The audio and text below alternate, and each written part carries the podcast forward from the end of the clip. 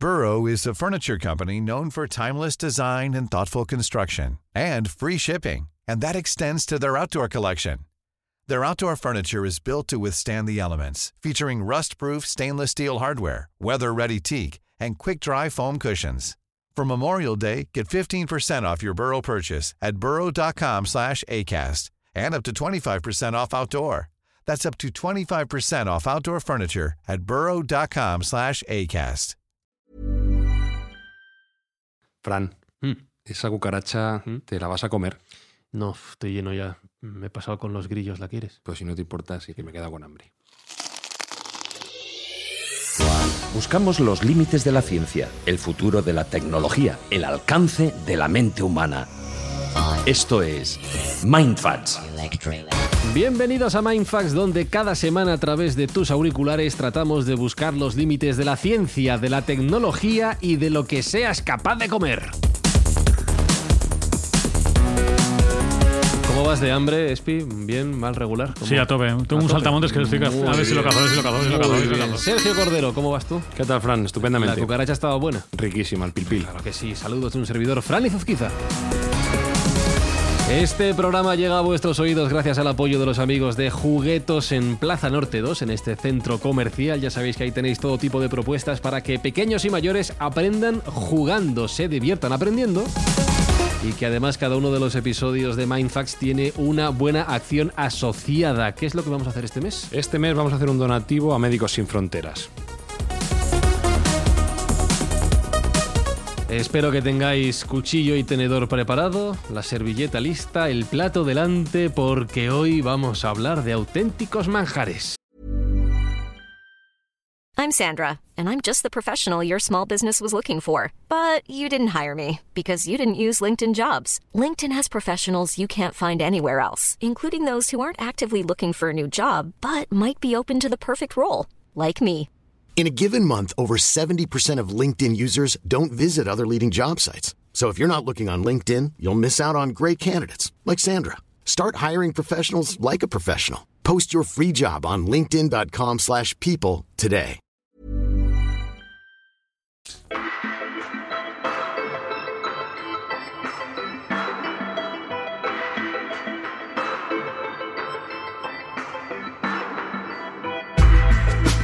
Bueno, el futuro va por aquí, ¿no? Cucarachas, saltamontes, eh, grillitos, una dieta variada, equilibrada, sostenible, supongo. Hay que dar de comer a mucha gente y la explosión demográfica que está sosteniendo la Tierra requiere soluciones imaginativas. ¿A qué sabe una cucaracha?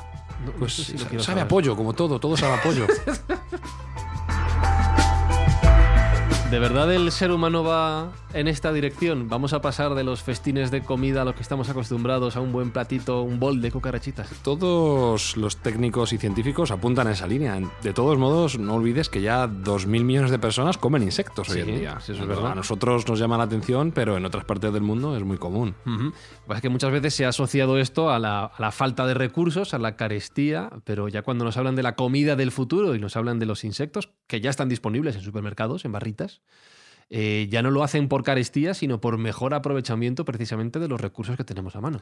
Sí, al final, como decía, la población mundial está creciendo tremendamente y hay que dar una solución. Desde siempre ha preocupado muchísimo cómo alimentar a la masa crítica del planeta y, bueno, se buscan soluciones para que no haya hambrunas. Por suerte, cada vez parece más cercano el poder alimentar bien a todo el mundo. No hace falta acudir a, a los autores optimistas como Steven Pinker, sino simplemente ver los datos para darse cuenta de que el mundo cada vez está mejor alimentado, pese a que tiene ese crecimiento importante en población.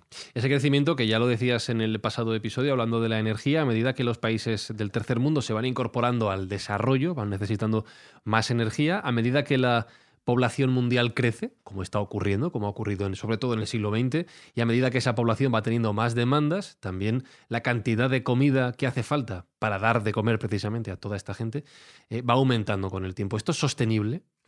Sí, eh, si miramos las los datos de las tendencias actuales, parece ser que puede ser sostenible. Como te digo, siempre ha habido mucho miedo a que no se pudiera alimentar a toda la población humana y, bueno, incluso el propio Malthus en su momento era una gran preocupación que tenía respecto al crecimiento de la población.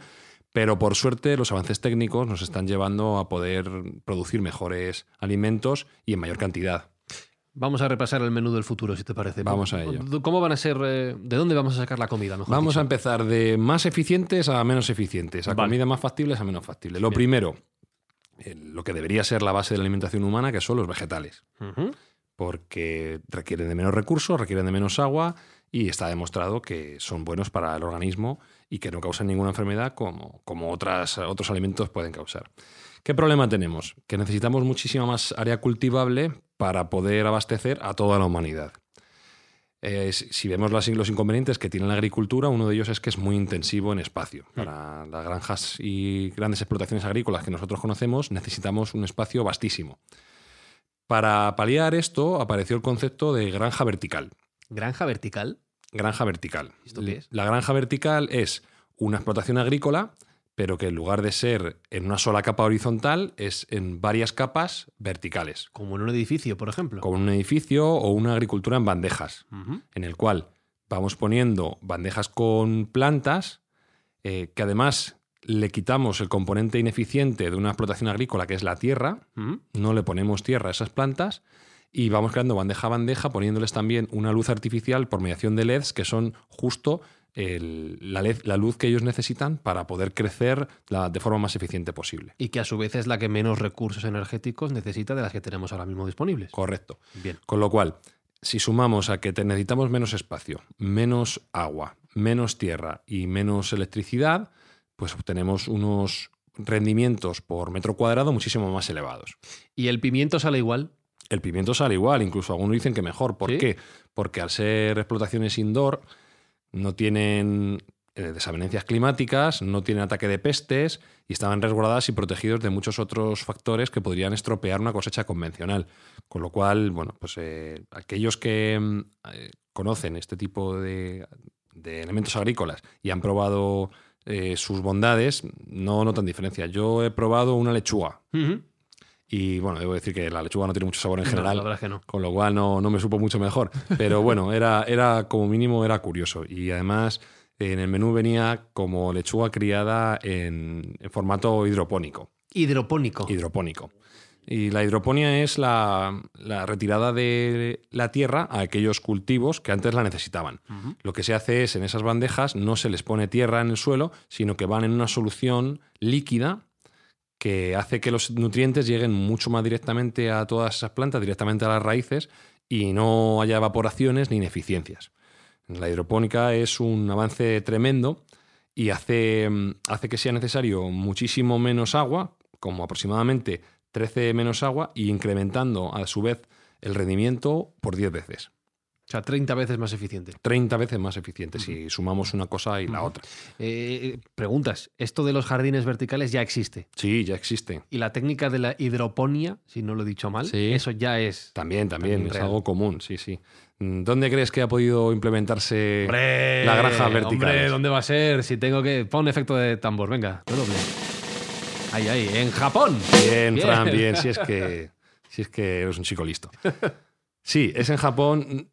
Te voy a dar medio punto, porque no fue el primer sitio donde se desarrolló, que fue en Singapur, hombre, pero sí que ha sido el primer Singapur no lo habría adivinado. El, primer país donde comercialmente es viable es, es en Japón. En Japón ya existen varias granjas verticales, además de un, de un modo, para mi juicio, inteligente, como casi todo lo que viene de ese país, que es aprovechando eh, fábricas que estaban en desuso, porque eran fábricas de componentes tecnológicos que se han quedado obsoletos. Entonces, esta, esta primera explotación se realizó en una fábrica de Fujitsu, una de las grandes compañías japonesas, y a día de hoy está produciendo 100.000 lechugas diarias. Ah, mucho. Sí. Para todo Japón.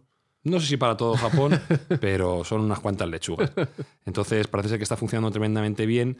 Y mm, el único inconveniente que tiene es que todavía es caro porque la instalación hay que amortizarla. Al Mm. final, todos esto, las inversiones necesarias para hacerlo, pues son elevadas. No es lo mismo que plantar en un surco, en, Claro. un surco en cualquier. en de todas maneras, prado. al igual que el resto de tecnologías o avances científicos, esto con el tiempo, el coste se irá, se irá abaratando también. Claro, claro, vamos a ir reduciendo. De hecho, ya de la hidropónica hay una evolución. De ¿Ah, sí? hecho, hay dos. Vamos a, vamos a verlas. La primera es la aeropónica. ¿La qué? Aeropónica. Que tendrá que ver con el aire. Efectivamente. Bien. En lugar de poner agua, lo que hacemos es ponemos una niebla, una neblina, que es la que lleva los nutrientes a las plantas. Ostras, tú. Si ya me cuesta el concepto de, vale, en lugar de tierra hay agua, lo de en lugar de tierra hay niebla me cuesta un poquito más. Sí, pues es una niebla, como te digo, Ah. que, que tiene esos nutrientes vaporizados Sí. y en lugar de, de estar corriendo por, eh, por un- una corriente líquida, simplemente va en esa forma gaseosa Y funciona. y funciona. Bien, Y bien. funciona. La aeroponía. Sí, es un invento a iniciativa de la NASA. La NASA lo conceptuó para sus eh, instalaciones en el espacio y se ha implementado esa tecnología en el día a día y ya se está haciendo eh, a nivel comercial. Esto es la primera evolución que has mencionado de los eh, bueno, jardines verticales y de esta forma de, de cultivo. ¿Cuál es la otra? Bueno, pues eh, la otra es una evolución que integra eh, tanto la hidropónica como el crecimiento de animales. Eh, es decir, sería una instalación que tiene plantas y que tiene peces. Mm. ¿Vale? Y lo que se, lo que se permite es eh, utilizar el desecho del pez, se cultiva en un estanque y los desechos de los peces van a, a- a nutrir los elementos de las plantas, Como si fueran abono. como si fueran abono. Eh, esta técnica se llama la acuaponía. Acuaponía. Madre Acuaponía. mía, que de palabras estoy aprendiendo hoy. Luego no me voy a acordar de ninguna, pero bueno, escucharé el podcast de nuevo. Lo que se hace es, como te digo, pues eh, hay unos, unos estanques en los cuales se, crece- eh, se hacen crecer a diferentes peces, que son, normalmente tienen un fin eh, alimentario, simplemente para comer, y en un círculo cerrado, la alimentación que tienen los peces pasa a ser un residuo que se pasa por unas bacterias que, digamos, eh, nitrifican la- ese agua que pasa a las plantas y a su vez no hay, no hay residuo, no hay desecho. Con lo cual estás cerrando de, de alguna forma todo el ciclo natural, ¿no? Del Sí, crecimiento de los seres vivos. En un solo ciclo eh, crías plantas y crías animales. Ya multiplicamos por dos la producción. Estamos mejorando, Bien, estamos mejorando. Bien, seguimos mejorando. Seguimos mejorando. Hay otros conceptos que son interesantes. Por Mm. ejemplo, las granjas profundas. Granjas profundas. Esto en lugar de ir hacia arriba, ir hacia abajo. Muy bien. Bien. La granja profunda es la utilización. hoy, ¿eh? Sí, sí, sí. Este eres un crack. La utilización de minas o de excavaciones que están abandonadas porque Mm. pueden estar ya explotadas, se utilizan para hacer instalaciones hidropónicas o aeropónicas. De tal modo que la temperatura, al estar más protegido y la humedad eh, subterránea, hace que el rendimiento también sea mejor. Claro. Entonces, eh, instalaciones que teóricamente no tenían ningún uso o no tendrían ningún uso, se les da una salida, eh, da un rendimiento entre 7 y 9 veces mejor que, que encima de la Tierra. Yo te iba a decir que con esto estamos consiguiendo también reutilizar los, los vestigios que hemos dejado de actividades anteriores que ya de alguna manera se han convertido en sobrantes, ¿no? Has hablado del edificio de minas abandonadas y le estamos dando una segunda vida que permite que sigan produciendo. Correcto, al final, para que algo sea sostenible, hay que utilizar los recursos que ya tenemos. Y qué mejor que utilizar aquellas cosas que ya no utilizamos, que están en desuso. Es una buena forma para darle un valor añadido a aquellas instalaciones que están en desuso. Y todas estas técnicas están produciendo mucho, eh, digamos a un porcentaje significativo a nivel mundial. La tendencia más elevada, por así decirlo, la que mejor rendimiento está teniendo, sin duda son las granjas verticales. ¿De acuerdo? Eh, ciertamente es la tecnología que considero que se va a imponer frente al resto. Sin embargo, no está exento de inconvenientes. Al igual que tiene la ventaja de poder implementarse cerca del consumo, es decir, tu granja vertical no tiene por qué estar lejos de donde se va a consumir, puede estar cerca de la ciudad. Esa Puede estar en, en la misma ciudad, de hecho. puede estar en la misma ciudad, pero contiene esa proposición contiene un problema a su vez, y es que el coste del metro cuadrado en las afueras no es exactamente el mismo, es mucho más barato que el coste dentro de la ciudad, con lo cual eso puede hacer que el rendimiento peligro a nivel económico. Y si no cultivas elementos vegetales que sean de alto valor, quizá económicamente la ecuación no te salga. Entonces, bueno, pues todavía tiene un recorrido económico que hay que, hay que conocer y hay que mejorar para que sea algo mainstream y algo que, que se pueda llevar a- al día a día. Seguimos aprendiendo. A ver, ¿qué más técnicas tienes en, en la mano?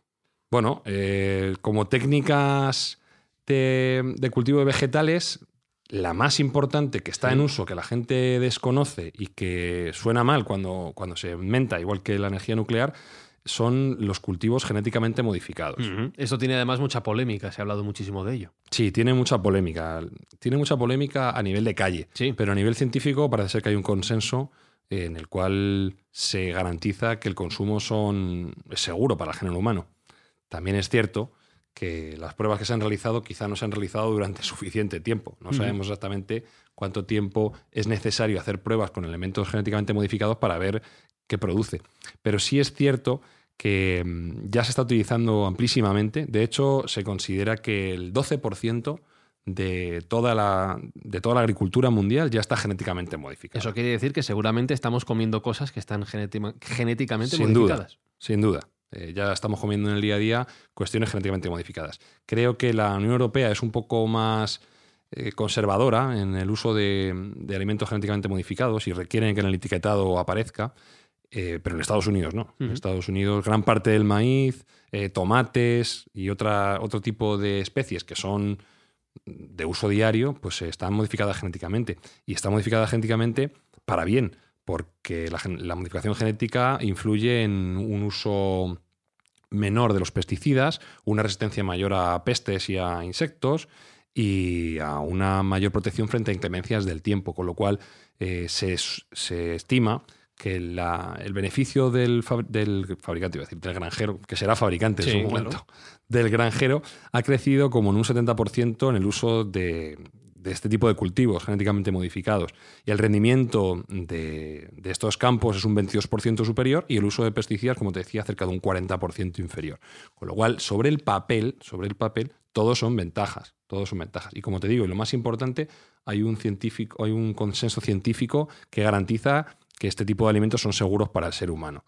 Pero es cierto que en la calle hay mucho desconocimiento y hay mucho miedo y muchas veces la gente opina sin saber exactamente de lo que está hablando. Claro, porque ¿os gustan las nectarinas? Sí. Ah, a mí me Pues encantan. son productos genéticamente modificados. Ah, sí, Hombre, de base. hay varias formas de modificar genéticamente un producto. Correcto. Puedes actuar directamente sobre su genética o hacer cruces de especies y eso es modificar genéticamente un producto. Se lleva haciendo toda la vida. Lo mismo que pasa con el plátano. El plátano original, si tú lo ves, es un- una fruta muy, muy distinta a lo que nosotros está- acostumbramos a ver como plátano. El plátano original tiene muchas semillas dentro y es, es un poco más farragoso, no es tan dulce. Sin embargo, por modificación genética de cruces, como bien dice Espi, pues se llega al, al producto que a nosotros nos gusta. O, por ejemplo, los tomates. Los tomates suelen tener una vida una vida fuera de la tomatera bastante corta. Si no se hubiesen producido mejoras genéticas, no podrían llegar al supermercado y no podríamos comer los tomates que saben a plástico como comemos ahora. ¿Sabéis cómo eran los pimientos originales, los de los naturales? ¿Cómo? Del tamaño de un chile, eran así, eran pequeñitos. Claro, Y ahora son poco enormes. a poco eran, han sido enormes. O sea que para toda la gente que esté asustada porque pueda llegar a su plato un alimento genéticamente modificado, hay que decirles que pueden estar tranquilos porque no es que vayan a llegar, sino que ya los han comido. Ya los han comido. Ya está, todos contentos entonces.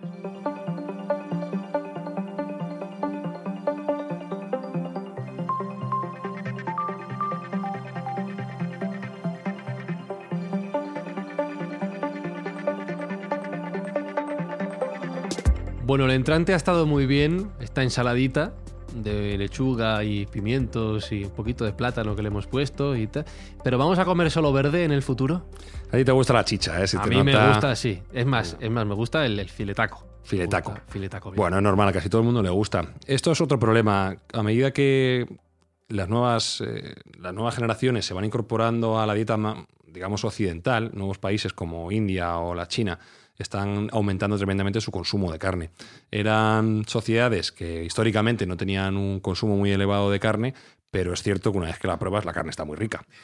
Aunque ahora hay tendencias también en sentido contrario, tanto éticas como, como morales, a efectos de comer carne o co- comer menos carne, ir a una dieta más vegetariana o flexitariana o muchas de las versiones que hay, efectivamente el consumo de carne está en máximos históricos. Y cada vez que se va incorporando más y más países a este nuevo ritmo y a esta capacidad económica, pues es un problema, porque no hay nada o hay pocas cosas más contaminantes y más intensivas en recursos que, el- que la crianza de carne. Yo te iba a preguntar, has hablado del debate ético y moral.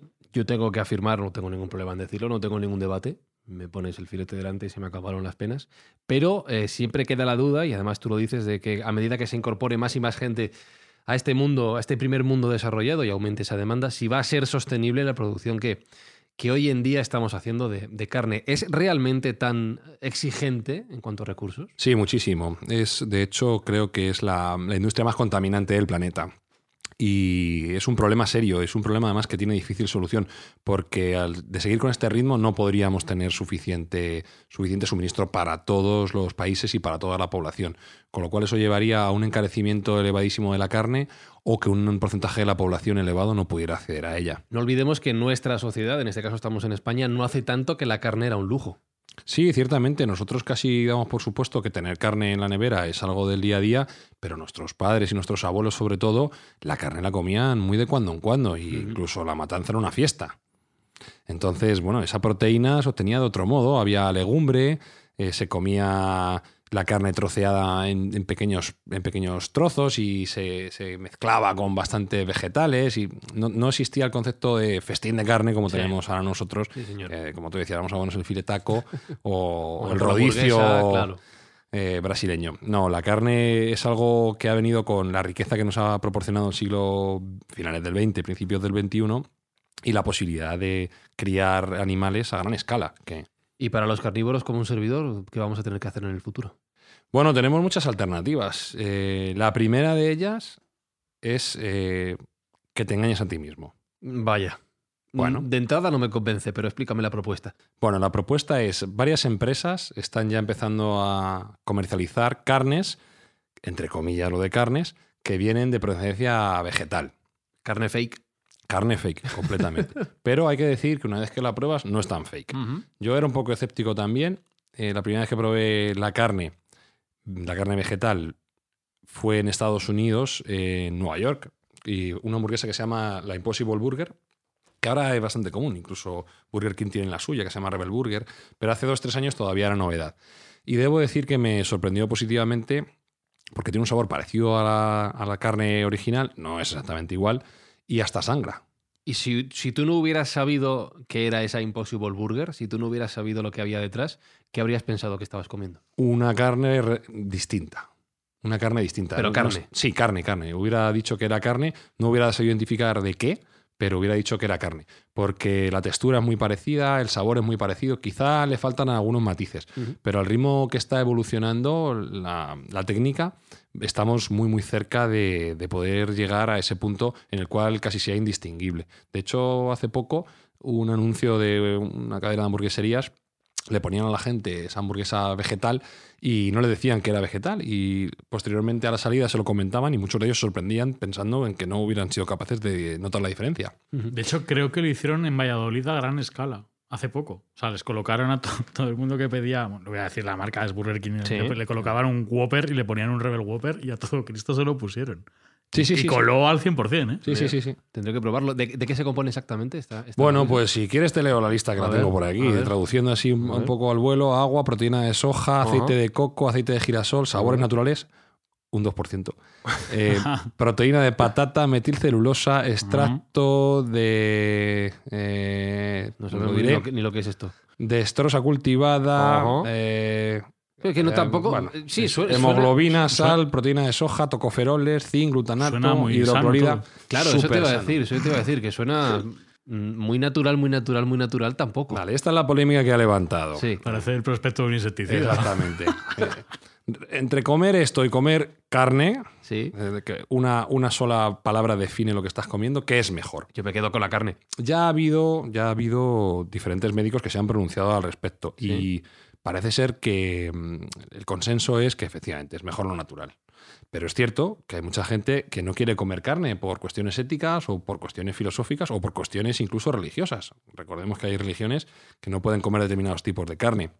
Entonces, bueno, esta carne fake, o por así decirlo, eh, esta carne simulada, uh -huh. está teniendo muy buena acogida. De hecho, hay dos grandes empresas en Estados Unidos que la están realizando. Una es Impossible Foods, eh, que fue un poco la pionera en, en llevar este tipo de carne a, al mercado, que se empezó por carne picada, por así decirlo, este tipo de hamburguesas o carnes, digamos, molidas o carnes picadas, eh, pero se están evolucionando. Ya no, ya no es solo carne picada, están haciendo también salchichas, están haciendo también un, una especie de pollo, también basado en proteína de guisantes. Bueno, su objetivo final, y ellos lo han reconocido, es hacer un filetaco un filetaco vegetal que tú no puedas distinguir y que digas qué rico hasta la carne de Ávila. Un de, de, guisantes este que me estoy comiendo. Exactamente. Y que tú no sepas diferenciar muy bien. Yo creo que está un poco lejos, Mm. honestamente. Creo que está un poco lejos. Pero desde luego que hay muchísimo interés en este tipo de empresas y tanto Impossible Foods como Beyond Meat, que es la, la otra compañía potente que está funcionando en Estados Unidos, está teniendo unos crecimientos exponenciales con un montón de inversiones de grandes empresarios como Bill Gates, del cual hemos hablado hace poco. Y con unas, unas valuaciones, unas valoraciones de empresa por encima de los 2.000 millones de dólares. Desde luego, mira, el objetivo económico es uno de ellos, pero si realmente consiguen lo que se proponen, el hecho de producir estas, estas filetes, estas hamburguesas que no se distinga el sabor, está claro que el objetivo es doble. Por un lado, por los recursos necesarios para producirlas, que entiendo que es mucho menor que la carne, como comentabas antes, y por otro, bueno, por la salubridad de ese producto final. Todavía estamos lejos, como has leído los ingredientes, pero entiendo que, ese, que eso también sería mejor para el ser humano. Bueno, hay eh, otra lectura de, toda esta, com- esta lista de componentes que hemos hecho y es que realmente, por ejemplo, el, nivel de grasas insaturadas que tiene esta hamburguesa es menor que la que tiene la carne, con lo cual teóricamente para la salud vascular teóricamente es mejor. Y luego nutricionalmente se parece bastante, las dos podrían tener un 20 por- más o menos un 20 gramos de proteína, eh, las dos tienen bastante sodio, no son, no son tan lejanas nutricionalmente hablando. Parece ser que un poco mejor está este engendro, pero. Tendrá que mejorar todavía. Pero tiene que mejorar, definitivamente, tiene que mejorar. Has dicho que la primera opción que teníamos los carnívoros era engañarnos a nosotros mismos. Exactamente. ¿Qué otras opciones nos ofreces? La segunda opción que te doy es engañar a la naturaleza. Bueno, no sé qué es más complicado. Bueno, es más complicado esto. Lo que no sé es que es mejor. Bueno, si te gusta la carne de verdad, sin duda esta segunda te va, te va a entusiasmar. A ver. De lo que se trata es, en lugar de tener que matar animales para mm, conseguir su carne y su músculo, Ajá. crear carne directamente en el laboratorio. Y, y- explícamelo, porque no acabo de estar convencido. Bueno, muy sencillo. Cogemos unas cuantas células madre o Ujú. unas células de músculo de animales, las ponemos en placas Petri y las hacemos crecer, las multiplicamos o sea, y ya cultivamos chuletones. Cultivamos chuletón. Bueno, no suena mal. ¿no? Claro, ¿para qué vamos a matar al animal completo si podemos cultivar el chuletón directamente? Y sale de una plantita. Como... me estoy imaginando esa imagen. No sé por qué me gusta. Sería Bueno, más un, no, su- no suena se- mal. Sería más un- una placa donde Sí, donde crece el chuletón. donde crece exactamente. Tú lo vas creciendo. Lo vas Sí, no suena mal. Lo que pasa es que tiene Esto su es factible. es factible, pero a día de hoy vale un millón de dólares conseguir 250 gramos de ternera. Está caro, sí. Está un Ah, poquito no caro el da- chuletón. no me da el el chuletón del laboratorio está un poquito caro. Por suerte, y como pasa con todas las tecnologías, a medida que va evolucionando, pues el precio va bajando. Se estima que en unos 5 años el precio puede bajar a unos 3 dólares y medio el kilo. Cosa Bueno, que ya es bien. más que razonable. Claro. Más que razonable. Lo que está por ver todavía es si la calidad y, y el sabor, la textura, etcétera, va a estar igual de lograda que en animales vivos. Pero bueno, esta, esta línea de trabajo eh, también es muy válida porque aquí sí que mezclamos o eliminamos el, el componente ético, ya no tienes que matar a un animal para comerte el chuletón. Y quieras que no, oye, pues eh, se agradece el tener una posibilidad sin pensar que al final te estás comiendo un cadáver. ¿Alguien ha probado esa chuleta de dos millones y pico el kilo? Sí, sí, la han probado. Ah, sí. Sí, sí, la han probado. ese, ese bocado. Los propios vale científicos que han desarrollado probaron la carne y ellos decían que era indistinguible de la carne convencional. Yo no lo sé, no te puedo dar mi opinión, pero sí es cierto que teóricamente está compuesto por lo Claro. mismo, las mismas fibras, los mismos músculos, teóricamente debe ser similar. Ahora, eh, tenemos que tener en cuenta que la carne tiene muchos componentes, el tiempo que tenga de maduración, la alimentación del animal, la grasa que tenga entreverada, Claro. ejercicio. Hay tantos componentes que no sé si van a ser capaces de a corto plazo copiarlo. Pero sí me parece una línea de trabajo acertada en tanto en cuanto pues ya no tenemos esa, esa culpabilidad por comer carne. Yo le veo la pega, está muy bien este- esto de cultivar chuletones, pero me sale caro. No me da el presupuesto. ¿Hay alguna opción más barata? Sí, hombre, sí, tienes, tienes opciones más baratas, tienes opciones más baratas. Hay otras empresas que están haciendo otra línea de trabajo, eh, también utilizando proteínas vegetales para que todo esto sea mucho más económico, mucho más viable. Hay una empresa que se llama Hampton Creek, eh, que está haciendo algo tan esencial para la vida humana o que nosotros está en nuestra dieta tan presente como son los huevos. Huevos vegetales. Huevos vegetales. Huevos vegetales. Eso es posible. Pues sí, sí es posible. Ya han utilizado diferentes tipos de proteína y grasas vegetales para hacer un producto que se parece tremendamente al huevo. De hecho, tienen una línea que va desde la mayonesa hasta huevos eh, escalfados, huevos al plato. Tienen. Todavía les falta por concretar el huevo frito. Fíjate, el más sencillo ¿No han sido capaces de hacerlo? No. ¿Con puntillita? No, no han sido capaces de hacer, no han sido capaces de hacer el huevo frito. Han sido capaces de hacer derivados del huevo, como te decía, pero el huevo frito todavía no.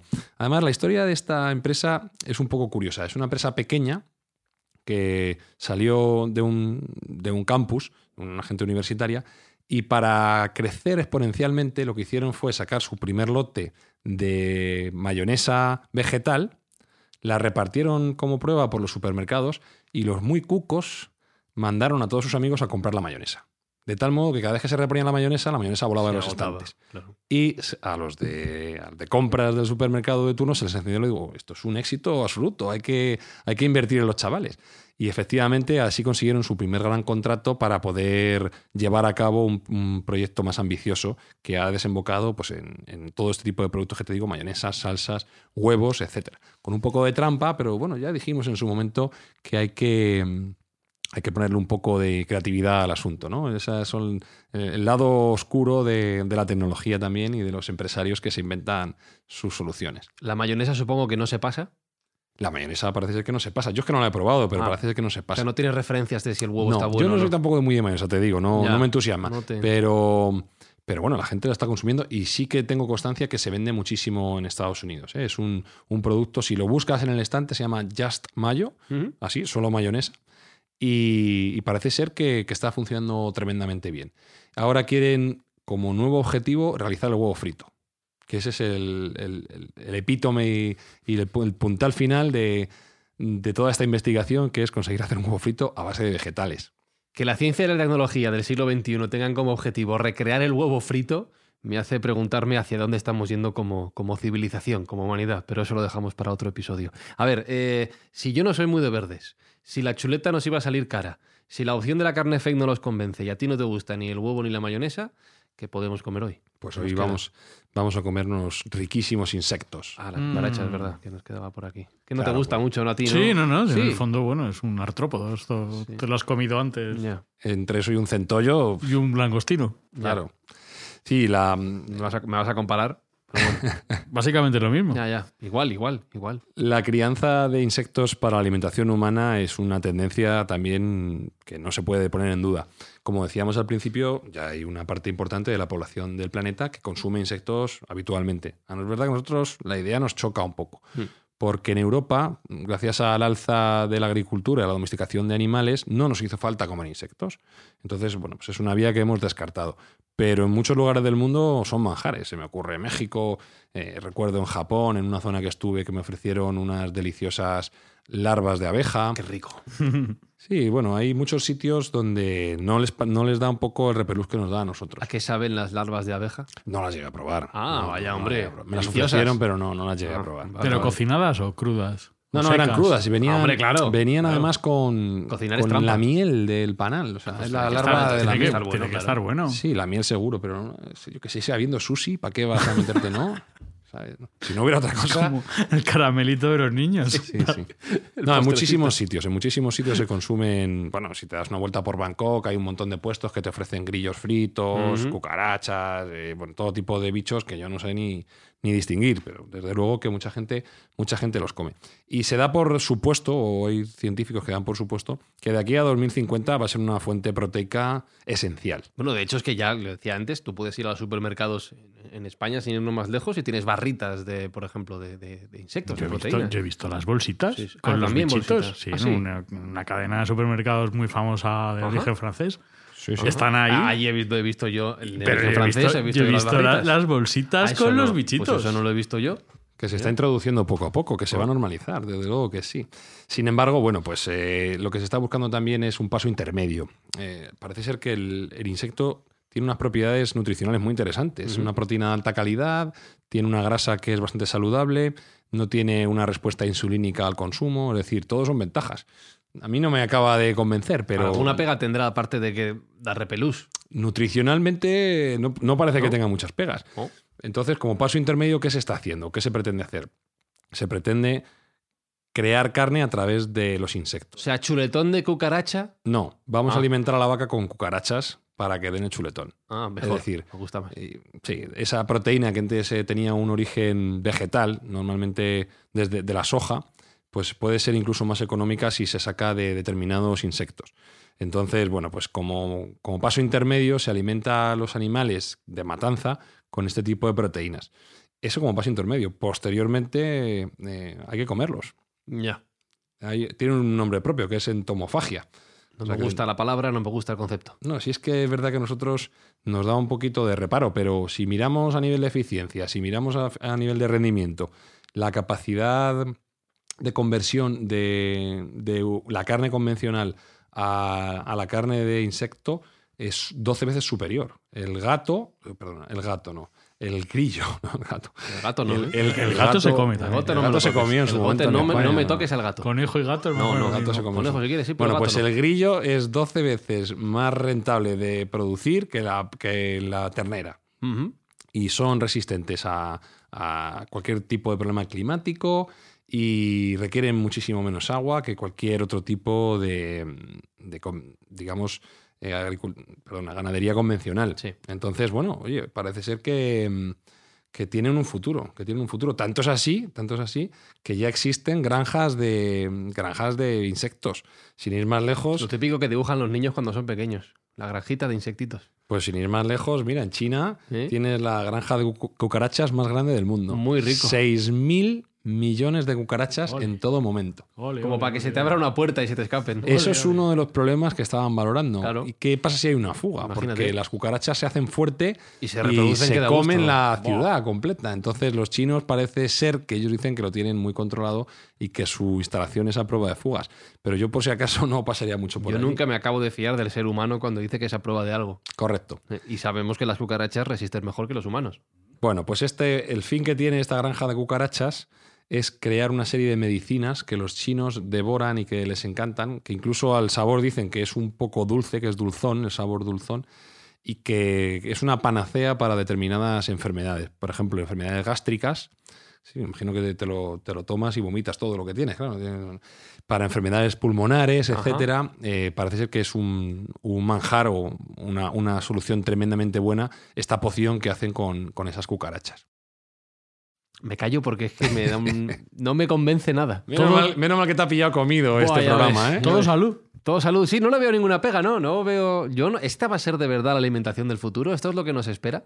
Bueno, tenemos cosas todavía más llamativas. ¿Ah, sí? Hay una empresa que ha conseguido. No haber preguntado. hay una cosa, hay una empresa que ha conseguido crear proteína del aire. ¿Cómo? Sí, Comer del aire, literalmente. Comer del aire, sacan proteína del aire. Pues mira, con una serie de bacterias que meten unos bioreactores, le alimentan de CO2 y de aire y obtienen como un polvillo que es pura proteína.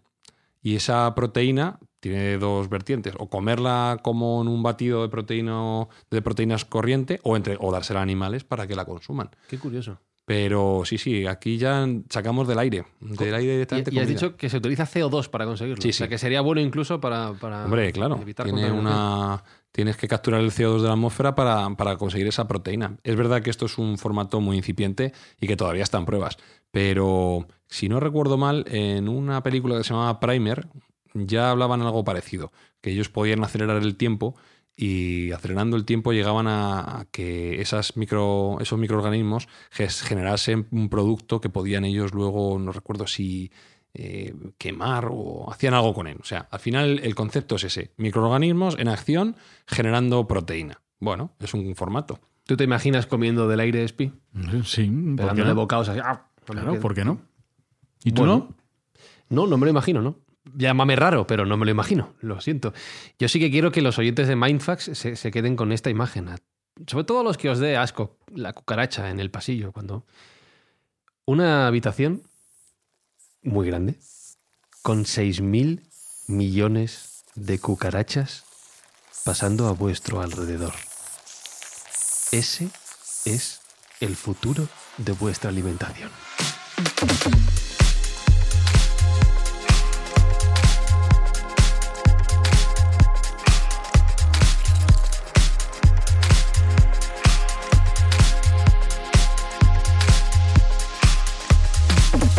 Y después de haberos dejado esa imagen mental tan bonita a todos los oyentes de Mindfacts, ya sabéis que si queréis repetir la semana que viene sois más que bienvenidos si es que os atrevéis.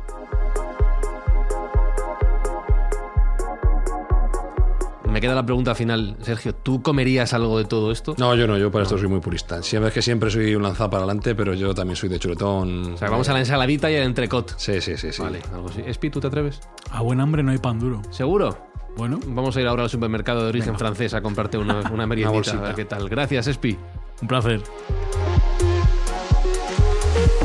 Bueno, ya sabéis que este programa de Mindfax eh, llega a vuestros oídos gracias a los amigos de Juguetos, en este caso en el centro comercial Plaza Norte 2, y que cada mes de este proyecto va asociado a una buena acción. Sí, en este mes vamos a hacer un donativo a Médicos Sin Fronteras para que puedan seguir con su labor. Gracias a todos los que nos estéis escuchando, gracias Sergio una vez más. A vosotros, chicos. Un saludo de quien nos habla, de Fran y Zuzquiza, y ya sabéis que la semana que viene repetimos, eso sí, por favor, venid comidos por lo que pueda pasar. Mindfacts llega cada semana a tus oídos a través de Spotify, Apple Podcast, Evox, Google Podcast o tu aplicación favorita. Búscanos en redes sociales. Somos Mindfacts. Esta conversación con el gobernador Henry G. Santini se la ofrece Soyland Red y Soyland Yellow, concentrados de vegetales sumamente energéticos. Y el nuevo y delicioso Soyland Green, el alimento milagroso hecho del mejor plancton, procedente de todos los océanos del mundo. Debido a su enorme popularidad, hay escasez de Soyland Green. Recuerden, el martes es el día de Soyland Green. Y ahora, el gobernador Santini. Gracias, Richard. Gracias. Es un placer para mí acudir a esta cita para poder hablar a los habitantes de Nueva York. Cuentos.